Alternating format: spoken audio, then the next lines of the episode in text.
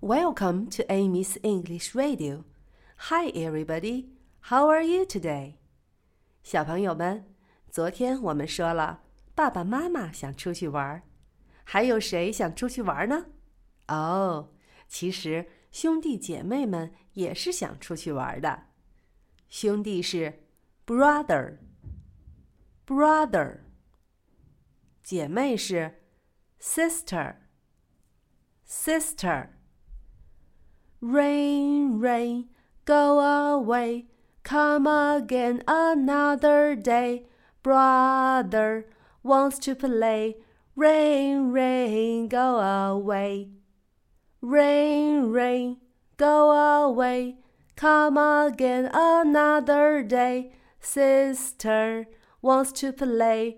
Rain, rain, go away.